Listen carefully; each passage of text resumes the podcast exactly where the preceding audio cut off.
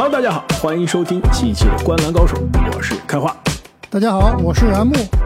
大家好，我是正经。三十天，三十队，我们来到了今年的第二十四天。那么本期节目呢，我们将会跟大家来聊一支啊东部的强队。这可以说啊是东部过去这印象中都是在这个东部决赛甚至总决赛附近徘徊的一支球队啊。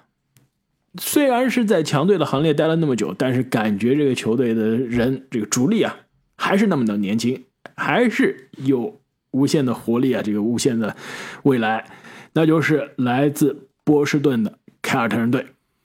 那么，按照三十天三十队的惯例啊，我们会跟大家一起来分析一下凯尔特人夏天的人员变化、下赛季的阵容轮换、市场对于凯尔特人下赛季的战绩预期，以及下赛季看绿军的比赛到底有哪些重要的看点。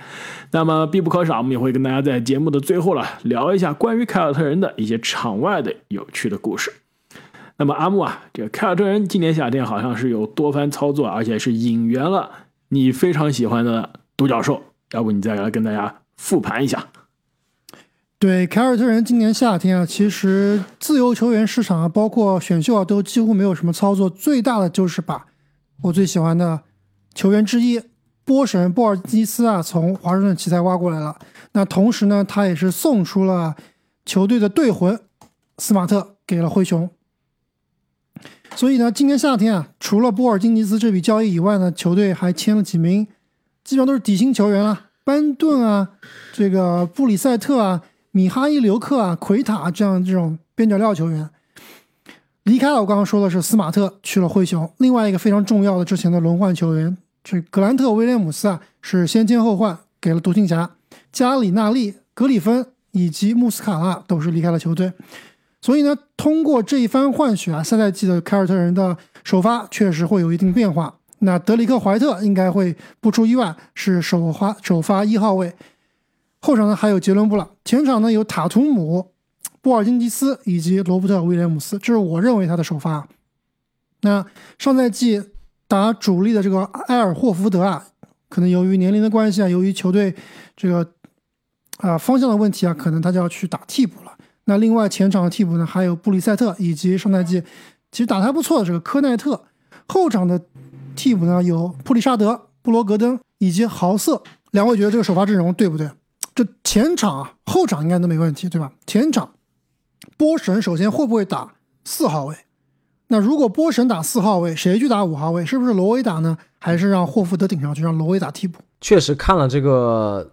阵容之后啊，其实我的感觉是，凯尔特人从一支原来后场比较富裕的球队，哎，现在一下子变成这个四五号位比较富裕了。而且相对来说啊，这三个我们觉得主要轮换球员波神、罗威和霍福德啊，他们三个人还真的不是特别好排。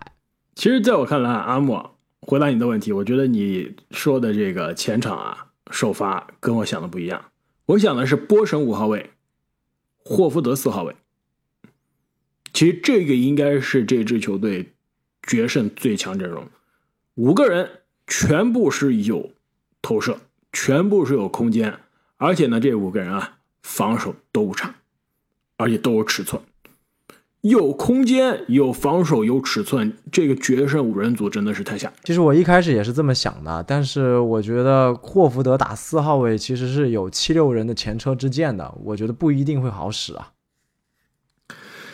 但是总决赛那个赛季，霍福德跟罗威可是没少打一起的上场的时间，对吧？所以霍福德是可以打一个四号位的，尤其是这几年这个空间越来越好之后啊，发牌越来越强之后啊，四号位不是不能打。而且呢，其实但是年龄越来越老之后啊，四号位可能真的不太能打了。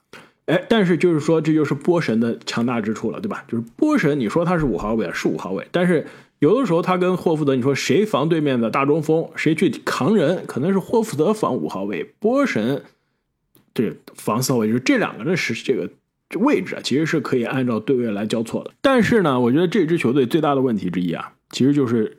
替补的深度问题，其实你看了首发，无论是罗威上还是霍福德上，这首发的人，这个防守都非常好，而且呢，这个首发的主力啊，这火力是绝对足够的。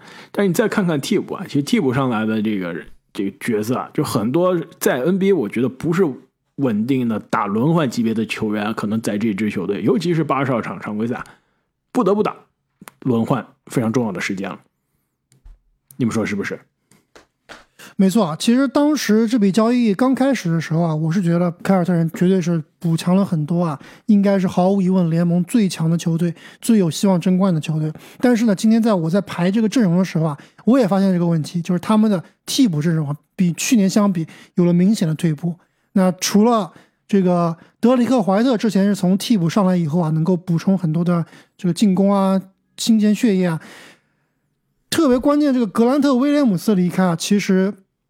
对于这个球队来说啊，是一个非常潜在的一个大问题。就是我之前说过很多次啊，不管是打我的篮网，还是后来这总决赛里面，其实我觉得格威都是非常让人可怕的一个一名球员。那现在格威人走了以后，刚刚排到这个前场的或者中锋四号位的这个三人组啊，除了这三人以外，好像真的没有什么很好用的人了。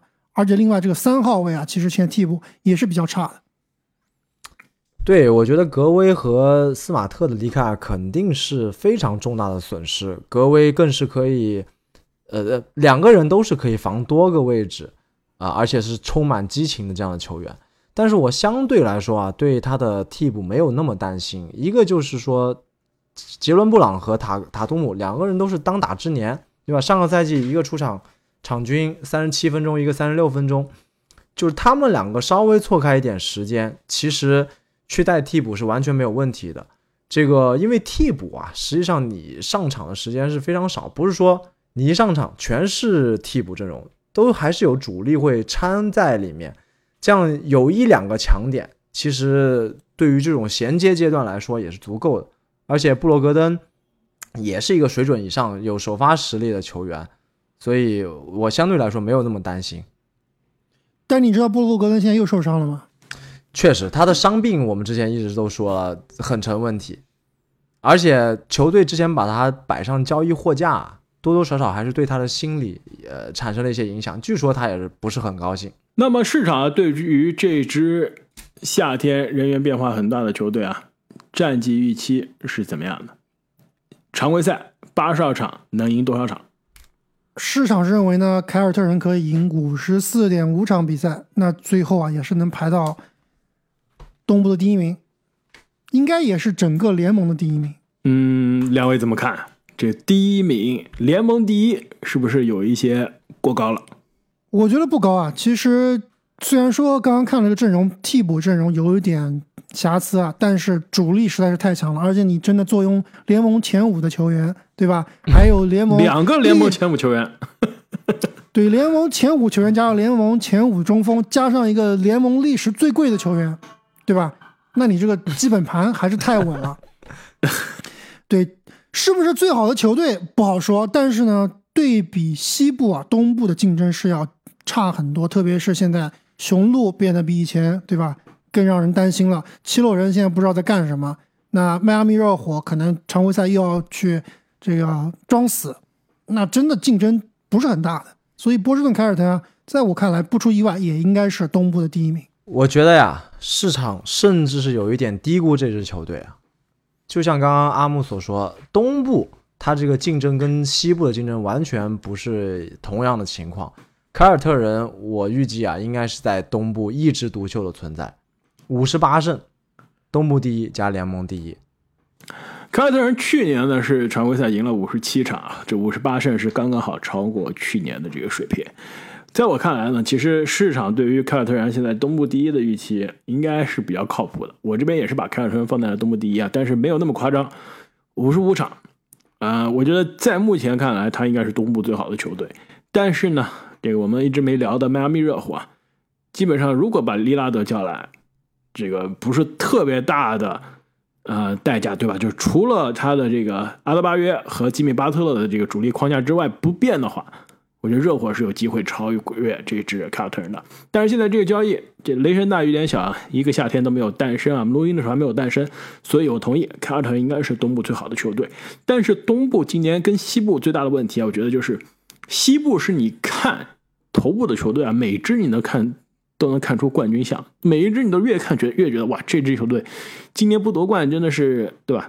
说不过去啊。就比如说你盯着这个卫冕冠军掘金，怎么看？从上到下来看，它都是非常完整、非常全面的一支球队，对吧？卫冕志在必得。再看看现在是四大明星领衔的太阳，再看看现在完全升级之后的这个湖人，克里斯保罗加盟之后的这个勇士，对吧？包括有可能。呃，这但是好像哈登现在来不了了，是吧？但是反正还有这个双巨头的这个快船，对吧？你很多球队你能够看出这个冠军相来。但东部这边就是每一支球队啊，头部的球队看着看着我都觉得有不喜欢的地方，对吧？七六人你不知道他在干什么，热火呢一直想要来利拉德的也没来，对吧？这个雄鹿我们之前已经分析过了，这个哥几个的年纪啊，健康状态也在这儿，完全不是夺冠那年的水平了。凯尔特人呢？可能是所有的东部强队中啊，看上看下最全面，而且呢也是这个夺冠争冠状态最好的。但是，我其实也回到我们的要说的一个看点啊，就是失去斯马特之后，这支球队到底会是什么样一个气质？因为我觉得啊，球队你为了争冠，这个交易球队的首发，甚至交易球队的这个球星都可以没问题。之前也有过例子嘛，对吧？一八年夏天，猛龙豪赌把这个球队老大德罗赞交易走了，换来卡哇伊，当年就夺冠了，对吧？这样的事情是有发生过，但是斯马特不是说球队的最好的球员啊，但一直是球队这一支凯尔特人，我们熟知的这一支凯尔特人过去将近十年的队魂的存在，对吧？留队最久的球员，更衣室最有话语权的球员，资历最老的球员，你把他交易走了。对于球队是有怎样的影响？化学反应啊，更衣室有怎样的影响？其实我是打个问号。这就好比正经对吧？把你们的追梦好好交易走了，追梦没打普尔对吧？就是没有这个更衣室这一出就打架事件，就好好的。去年夏天追梦就被踢走了，换了一个胖虎，呃，没到胖虎那级别吧？换来了一个年轻的，可能更强的球员，但不是追梦了。这不一定是好事吧？我觉得追梦的这个例子呢，不能完全类比，因为毕竟追梦他们是多次夺冠的这个班底，这个的感情和这个羁绊是完全不一样的。其实我们看到这个夏夏天啊，至少有不止斯马特一个球队的所谓精神图腾被交易了，这个狄龙也被交易了，对吧？这种带一点坏孩子精神图腾。呃，至少这个气质吧，气质图腾，好吧。那其实我们呢需要关注这样的精神力量，但是我觉得也不能一味的去夸大这个所谓的更衣室领袖在球队的作用。实际上我们在看比赛的时候已经吐槽过很多次了，斯马特的这个负面作用。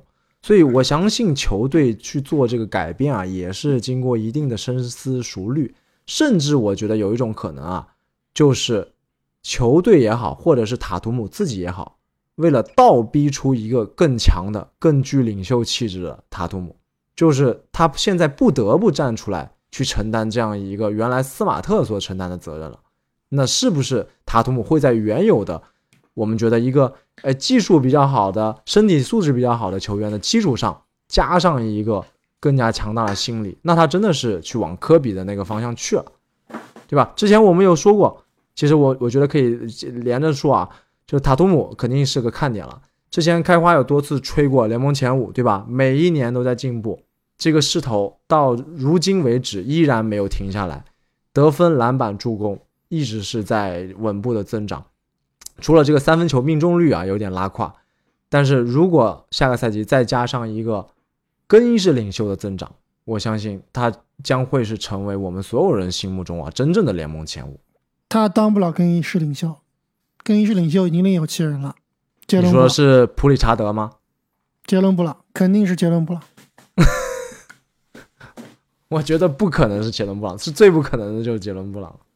不，杰伦布朗就是那种领袖气质啊，他都是对吧？不光是在球场领袖气质，更衣室领袖气质，他在场外都是非常有这种领袖气质的，所以他肯定是要在这个新的更衣室里面要有要有。更重大的作用的。我觉得完全不是。杰伦布朗现在他有一点，我们说难听点啊，德不配位的这个感觉，就是你拿这么高的薪资，但是你的表现并没有对得起这份工薪资啊。反而是塔图姆，我觉得自自从去年这个打七六人第七场之后，他是彻底的奠定了自己独一无二的这个话语权。不一样。然后也是杰伦布朗在打热火的第七场的时候，对吧？超级拉胯，也是奠定了有可能史上最水的联盟工资第一人的 这对你个地位。能力强，你拿的工资多少，跟你更衣室领袖是没有正相关的关系的。你刚刚这这里你自己也讲了，迪隆布鲁克斯，迪隆布鲁斯克克斯的水平在灰熊应该是倒数第五的存在，对吧？但是他就能当领所以袖啊。所以我说下个赛季是倒逼塔图姆去承担这个责任啊，对吧？他原本按正常的轨迹，如果斯马特一直在的话，他不需要去去做这个事情。呃，所以啊，这就是为什么我说啊，斯马特的离开其实是这个领袖气质、领袖角色啊，目前是暂缺的。暂缺，对，这杰伦布朗也好，塔图姆也好，都有可能对吧？有机会接过这个接力棒，成为真正的领袖啊。但是目前我们暂时还是没有看到。另外一点啊，斯马特提供的不仅仅是领袖气质啊，对吧？他还是这个球队这支其实非常缺乏策动的球队上，可能是过去这一年最好的组织者、策动者。其实这一支球队我们说了很多年了，我记得两三年前我在三十天三队的时候就说了，球队两大球星是两个打手，一个打手。一个杀手嘛，都是这种高级的这个杀手，就是得分爆炸就中间比赛的人，但是没有一个人是策动的，球队是串联球队的人。这么多年一直是这个问题。之前引援的这些小后卫啊，肯巴也好，对吧？欧文也好，都是另外一个小个子的打手，从来就没有遇到过一个真正的组织者啊，去盘活这一支球队的进攻的，所以导致球队其实很多时候是一个跳投大队的存在。所以现在之前过去这一年最好的组织者也走了，现在球队真的又换来了这个这个大个子，也是一个外线的炮台，也是一个在进攻上来说这个基本上是投篮第一的球员。所以下赛季没有斯马特，让我担心的还有一点就是球队谁来做组织串联。其实德里克·怀特是名义上的首发控球后卫啊，但其实他更多是个二号位的打法，对吧？是一个外线很好的这个放冷枪的这个炮台，对吧？这个大心脏关键时候绝杀也能给你搞一下，但是是不是一个组织者呢？完全不是。我觉得他可以的。他之前在马刺场均三十分钟左右的时候，是可以拿到五个以上的助攻的，所以他是可以填补至少是百分之八九十的斯马特这个助攻的空缺。你不能只看助攻数，而且对吧？如果你控球后卫场均五个助攻也基本上就是刚刚及格，对吧？你控球后卫没有五个助攻，那你你就变成塞克斯顿了。没事的，这个费舍尔在科比旁边从来没有超过五个助攻，还是拿了冠军。那真的就是指望塔图姆变成新一代的科比了。那其实说到这个塔图姆啊，我觉得刚刚你也说到了，这塔图姆肯定会是球队最大的看点。那下赛季啊，其实我可以提前的透露，我觉得塔图姆肯定是会在我的 MVP 的这个预测的非常靠前。其实想一想啊，这哥们儿感觉在联盟已经打了无数次东决了，还打过一次总决赛，然后在我们这种 MVP 的这个预测中也是上榜多次啊，马上也才二十六岁，是不是非常的可怕？确实，跟这个国王队的米切尔年龄差不多。而且啊，其实我觉得去年其实是完全有机会啊重返总决赛的。这季后赛关键时刻的第七场的受伤啊，真的是一个非常遗憾的存在。要不然，连续第二年这个进军总决赛啊，其实对于他这个年轻的履历上来说也是非常重要的一笔。对，其实对塔图姆来说啊，考验完全不在常规赛啊。其实下赛季如果他常规赛能拿 MVP 啊，我也是不吃惊的。但真正的考验就是在季后赛，对吧？他打了那么多年的季后赛，每年季后赛，刚刚开话说了，那么多次东决，那么多次总决，在人的印象里面，他的季后赛的水平好像也没有说是这个达到我们对他的预期。以一个联盟前五的水平来衡量的话，我觉得特别是最近这几年还是不太合格的。应该说是起起伏伏吧，对吧？你说打七六人的第七场炸不炸，厉不厉害？对吧？这种高光的顶级高光还是很多，但是呢，我们之前说了，这每一轮都有一个可能十分左右的比赛，这是接受不了的。就是他这个进攻的稳定性实在不行，所以这就是为什么我说了，他身边真的是需要一个组织者。这为什么他进攻稳定不行啊？一方面他打球的风格从小就是比较飘，现在已经是好很多了，对吧？这个长两分越来越少了，杀篮下上罚球线越来越多了，这已经是进步了。但是你在季后赛的防守的情况下，你球队没有另外一个人帮你组织，让你打球这个。为你球让你这个投篮更舒服的情况下，你只能自己硬上，自己硬上导致的就是你今天有可能手感好，有可能手感不好，对吧？对面对你限制的好，把你节奏卡的好，那你就是投不进。所以啊，我敢大胆预言，这一支凯尔特人交易截止日之前，应该还是会有重要的补强的。我觉得，如果是要补强，无论是签约还是交易，会引进一个真正的控球后卫。然后这个控球会是有机会把这支球队带到另外一个高度的，但是他们会补强一个首发级别的控球后卫吗？应该还是给怀特找个替补吧。如果首发的话，那就是大交易了。就看球队在交易截止日前后这个状态是怎么样，战绩是怎么样了，到底有多大的动力啊？说不定战绩不够好啊，换来一个首发也不是不可能。杰伦布朗，你们两位怎么看？拿了史上最高工资之后，今后的发展如何啊？他还有没有潜力可挖？如果我们只是撇开上赛季季后赛他的拉胯发挥的话，其实总体来说，布朗还是非常强力存在的。就他现在的水平，应该是在联盟前二十左右这样一个水平，对吧？前三十吧，就是可以到一支任何一支球队做球队老大、弱队球队老大的水平。但是他毕竟啊，他也是。对比塔图姆来说，他是更老了一点，对吧？打的时间更长，那他的这个上升空间啊，可能啊，比起塔图姆来说，肯定是更有限一些的。而且，就塔图姆说是每年在进步啊，其实杰伦布朗还更是有点起起伏伏了。但是常规赛区，他上个赛季常规赛打得非常非常好，所以对于下赛季，我对杰伦布朗的看法就是，可能就是中规中矩的一个发挥了。你要说他拉胯差，我觉得不可能的，就是依然是。可以挑战最佳阵容的这个水平，毕竟你成绩在这个地方，球队战绩在这个地方。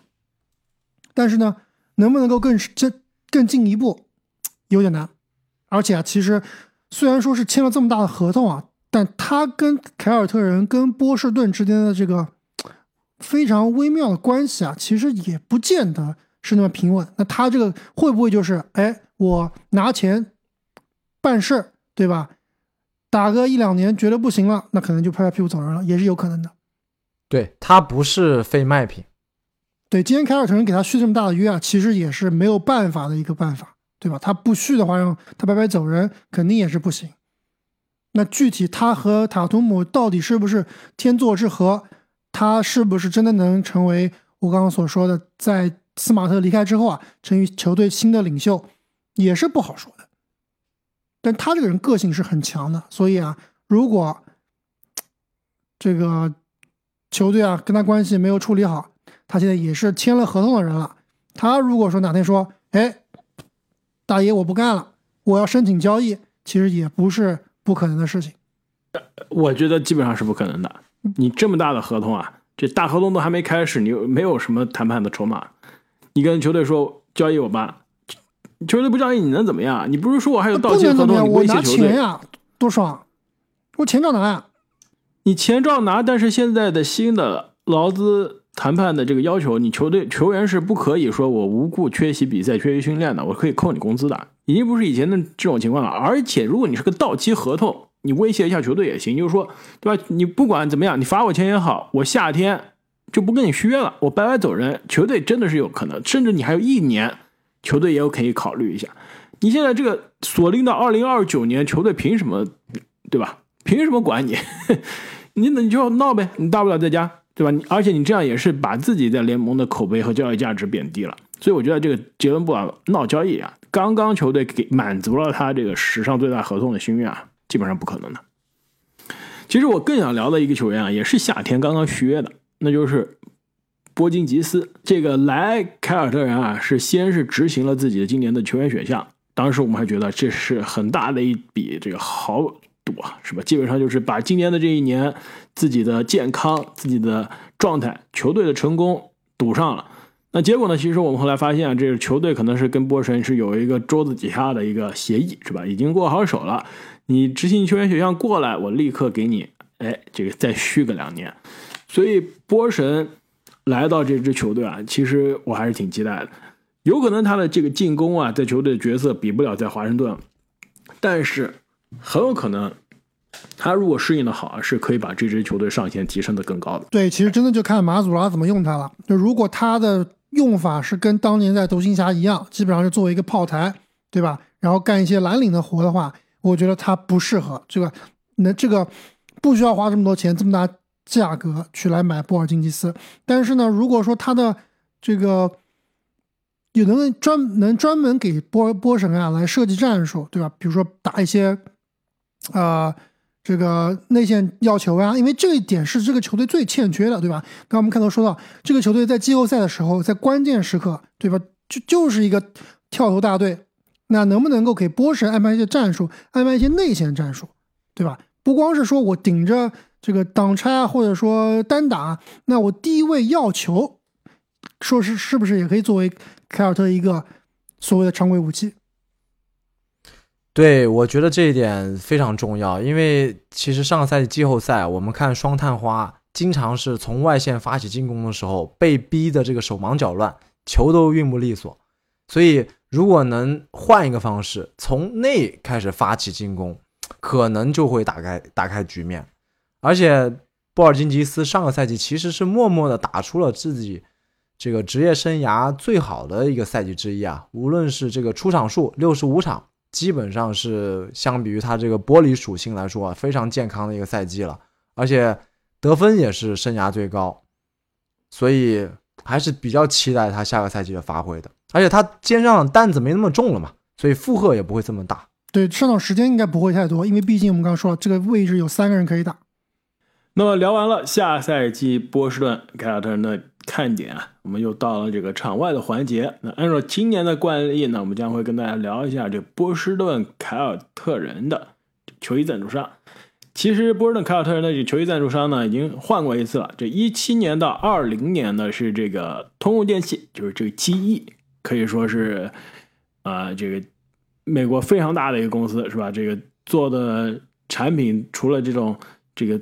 电器这种家电之外，这各种各样的这个东西都有，对吧？它这个下面的这些子公司啊，这做能源的呀，做发电的呀，做这个资本啊，这个就是做这个资本管理的呀，做这个航空航天的呀，什么都有。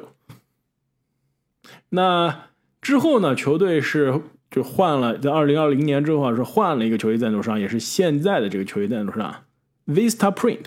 你们知道这个公司吗？有没有用过？打印吗？肯定不是打印。呃，是的，真的是打印吗？是啊，真的是打印的。你看阿木，你没用过吧？这个公司啊，它是相当于一个线上的，你可以定制这些，可以说是市场营销的这些材料的。比如说最著名的，对吧？最最它最多的，做的最多的这个打印名片，这个打印，比如说传单、相册。这打印呃相册我不确定，我我还真不确定。就比如说你打印个海报啊。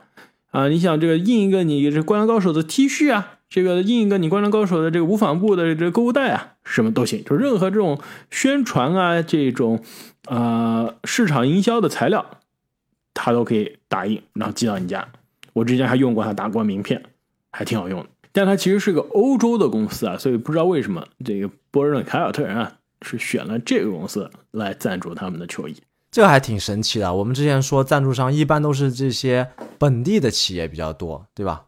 来个欧洲公司，估计啊，我估计跟这个打开凯尔特人或者是说打开东部的市场有一定的关系。那关于凯尔特人所在的这个城市啊，波士顿，好像我们之前已经聊过很多次了。这两位还有什么可以跟大家分享一下？其实每次聊。城市印象，我们都是聊一些比较 positive、比较正面的。其实我今天有一个问题想问一下两位啊，就之前也是在节目中提到过，就关于波士顿这个城市的体育的球迷。我之前在我眼里啊，波士顿的球迷是全美最差的球迷，就最入的、最粗鲁、最嗯，怎么说呢？不最不是不是费城吗？阿莫对，费城是第二，波士顿第一，费城第二，反正这两个差不多，都是比较比较总体来说素质比较低的球迷。但是呢，这个球迷的群体呢，又跟这个城市跟这个州啊有点格格不入，因为照理说啊，波士顿对吧？美国的所谓的第一学府城市、大学城市，对吧？而且呢，也是有悠久的历史，应该来说是一个文明之都。为什么到这个比赛里面啊，其实就变成了，哎，比较的怎么说呢？有点像我们说的之前的就足球的英国足球流氓那种感觉。而且不光是我一家之言啊，其实我们刚刚聊到杰伦布朗，对吧？哪有说自己家的球员对于自己家的球迷有指指点点的？就杰伦布朗就是说这个球队啊，这个凯尔特人球迷群体啊，当然大部分人肯定是好的啦，里面这个老鼠屎是挺多的，特别是比较的这个 racist，比较的有点种族歧视，而且就开花，我不知道你最近有没有关注橄榄球啊？那现在橄榄球的这个外接手里面，当红炸子鸡希尔，其实刚刚打完新英格兰英英格兰爱国者队之后，哎，他在媒体采访时候也说了，他说波士顿球迷是全 NFL 里面最差的球迷，非常非常的种族歧视。我是真的百得不得，我真的是百思不得其解，为什么一样这样一个所谓的学府之都、文明之都会变成这样一个局面？其实种族歧视，我觉得相对来说不难理解啊，因为波士顿这个区域太它是一个白了是吧非常单一种族的区域，对，非常非常的白，里面很难是看到呃这个黑人啊或者是其他族裔，跟就是我们纽约这边我们上几期节目提到的这种民族大融合的情况啊，还是有很大很大的差距的。而且我觉得阿木你观察到的这个现象还是挺有意思的，你特别是你提到英国，其实英国在原来在大家的印象里面是这个绅士，对吧？英国绅士豪门，但是他就是出了这么多足球流氓。哎，波士顿，而且英国的种族歧视也是在全世界有名的，比较严，重的。然后这这个是哎，波士顿，对吧？学府之都也是有这样的情况。是不是？其实是不是因为？啊你先说吧。其其实我，呃，上周刚刚去过波士顿，周末的时候，呃，当时我还是在感慨啊，这个波士顿非常优美的环境。我当时沿着这个河啊，就是路过，比如说波士顿大学呀、MIT 啊这些大学的时候，哇，真的感慨太漂亮了，建筑也非常的美轮美奂，这个风景非常优美。然后当天天气很好，很多人还带着这个卡亚克去划船。其实，而且当地真的像阿木所说，这个教育程度非常的高啊，好像是百分之七十以上的人都有这个本科以上的学历，非常的夸张。但是正是这样的城市啊，反而出现了这种体育圈球迷比较暴这个比较 rude 的情况，对吧？其实我觉得有没有可能就是跟大家平常呵 呵这个正人君子当惯了，好不容易有一个这种热血的发泄渠道，大家就把自己心中的阴暗面都发泄出来了，有没有可能？而且他们可能真的觉得自己高人一等，对吧？我波士顿就是就是我我首先我有种族的优势，对吧？我我这个东西反正我们也不细聊了。美国这边确实是比较这个敏感，敏感，而且是过去这么多年都延续下来的问题。另外就是。正你所说的，可能就是我平常外表掩饰的比较好，哎，酒一喝，对吧？就是好不容易放松一下，对，然后跟好跟好基友一起在一起喝喝酒，可能就是显现出来了。我再给你两个理论啊，另外一个其实沿着你说这种高人一等啊，其实我觉得波士顿球迷跟七六人球迷其实就是这费城球迷，不说七六人球迷，因为费城包括这个费城这个橄榄球的老鹰，对吧？其实也是球迷这个比较粗野，比较粗野，是的。其对，其实我身边这两个这个群体的球迷啊都有，而且都比较熟悉。我觉得区别是在哪儿？就是费城的这个球迷，他更有这种蓝领气质，就更加粗野、更加粗暴一些。波士顿的球迷啊，其实你主要看他是傲慢，是傲慢，真的是，对，是是那种傲慢，真的是就觉得自己高人一等吗？呃，有可能对觉得高人一等，而且啊，这波士顿人他特别讲究他这个所谓的波士顿口音，就是 Boston accent，就是他会所有东西他就是不好好跟你说英语的，他一定要说他的这个波士顿口音，因为他这个波士顿口音跟这个英音还有点像，就是听起来其实很别扭、很奇怪，他觉得这是他最引以为豪的。其实纽约也有纽约的口音，对吧？但是纽约市你没有说哪个人觉得说自己讲纽约口音很因为好，因为纽约它这个民族的大融合，呃，这个大包容，导致已经没有说所谓的纽约的口音了，对吧？你讲的是这个中这个这个中国的口音也好，韩国的口音也好，这个印度的口音也好，你哪个国家口音在纽约大街小巷、你地铁上都能听到。所以，我觉得波士顿有可能一方面是有这个历史上这传下来这个傲慢，另外一方面有可能是巧合啊。你们刚刚说的英国的足球流氓，你想一下，这波士顿它这边是什么？裔最多啊，一脉相承，爱尔兰嘛，爱尔兰裔对吧？爱尔兰裔这个就也是大不列颠那边过来的，而且波士顿它是美国什么区域的中心啊？新英格兰，对不对？对，对对啊，这真正就是新英格兰的腹地，所以是一伙人，是吧？是同一拨人，是同一拨人。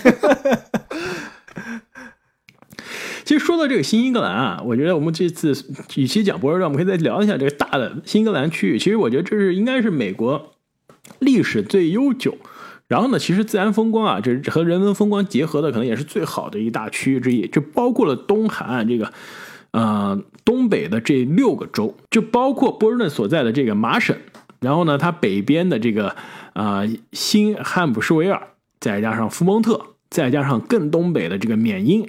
然后南边呢，还有这个康涅狄格和罗德岛，就这六个州是大家公认的所谓新英格兰地区。就这边一方面呢是当年的这个欧洲的移民啊最先登陆的、最先定居的这个区域；另一方面这边呢其实气候啊、自然风光很很多方面其实也是跟英格兰这个跟一隔海相望的这个国家还是很多非常像的地方。而且这边我觉得这有几点其实非常好，一个方面是秋天这个红叶真的是非常好看。你们有没有去看过福蒙特的红叶？我觉得比不了密西根的。你没去过北密，你这我现在、就是、我看过照片，好吗？我对比照片，我觉得北密更好看。照片我家照片楼下也骗人的嘛？你网。友见面之后都会后悔的。这个福蒙特的红叶我可是看了很多次，这个现场看过，用手摸过，是真的。另外一个啊，就除了红叶这边之外啊，这边还有这个非常好吃的海鲜，这个波士的大龙虾，哎，波士的大龙虾呀，包括缅因大龙龙虾，包括缅因的那些这个生蚝啊、啊各种各样的牡蛎啊，这个鱼啊，这真的我我在我在美国吃的最好吃的生蚝，应该就是在去缅因的这个一路上，一个街边的一个摊子吃。哎，正经，我在美国吃过最好的也是在缅因波特兰吃的。就缅因是有个波特兰嘛，不是这个哎，对对对，就在波特兰呢，可能还是同一家。是还是在一个仓库的样的地方？对，它有个大棚子，就在路边，哎然后它还有个面同一家，有个小面包片也特别好吃。是的，对，它要弄罐头，里面是那种那个里面有各种各样的牡蛎，对吧？对对对对对，正经不约而同，我们可能是去了同一家店，实在太好吃。阿莫，下面交给你了，你一定要去一下。我跟正经赶快把这个饭店发给你。我去过波特兰，我去过缅因，但是那你有吃没有吃过最好吃的生蚝吗？对这个波特兰跟我们说的波特兰开拓者那个波特兰是不是同一个东西？是东海岸的波特兰。对，其实这个城市也挺漂亮的，非常精致，有点像欧洲的感觉。而且好吃的这个海鲜啊，真的是非常多。那么本期节目关于下赛季的波士顿凯尔特人啊，我们就聊到这里了。也是再次感谢各位听众朋友对我们的节目的支持。如果大家想提前一天收听我们的节目，欢迎在喜马拉雅的平台上加入我们的西米主播会员。这正经啊，最近又有朋友问，这个西米主播会员到底在哪儿加入啊？怎么找到这个入口啊？要不你再教大家一下吧？非常简单啊，就是点我们主播这观澜高手的头像，点进去之后啊，在我们的主页里面往下拉一点点，就可以看到有一个写着 X I M I 西米这个按钮，点进去就可以了，它就会一步一步非常傻瓜的教程就会教你了。哎昨天我刚发了一个我开特斯拉自动驾驶的一个小视频啊，其实还挺好玩的。就是坐在车上完全不不需要用手，它会自动驾驶。可能国内的朋友还没有体体验到这个功能啊，可以看一看我的这个视频，感受一下。就是是这个全程自动驾驶，这个所谓这个 FSD 是吧？就是你设定好目的地，它就直接帮你开过去了，帮你这个转弯呀，帮你等红灯啊，是吧？对，没错，但是我没有敢全程撒手不管，吓不吓人 我还是一直盯着的。紧不紧张？其实开高速的时候还挺好的，体验非常好。但是开这种当地室内的路啊，因为这个路况实在是太复杂了，还是有呃有待提高。你不会就是这样一路自动开到波士顿的？他他还中途带我去吃了一个 这个生蚝，生蚝是吧？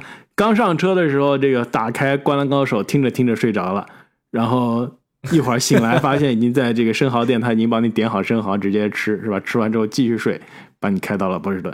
太可怕了。我觉得我们这个技术的进步啊，离这一天应该就不远了。阿姆，我觉得在篮网夺冠之前，我们就能实现这样的技术。我看游戏。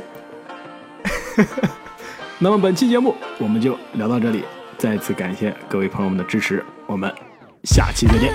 再见再见。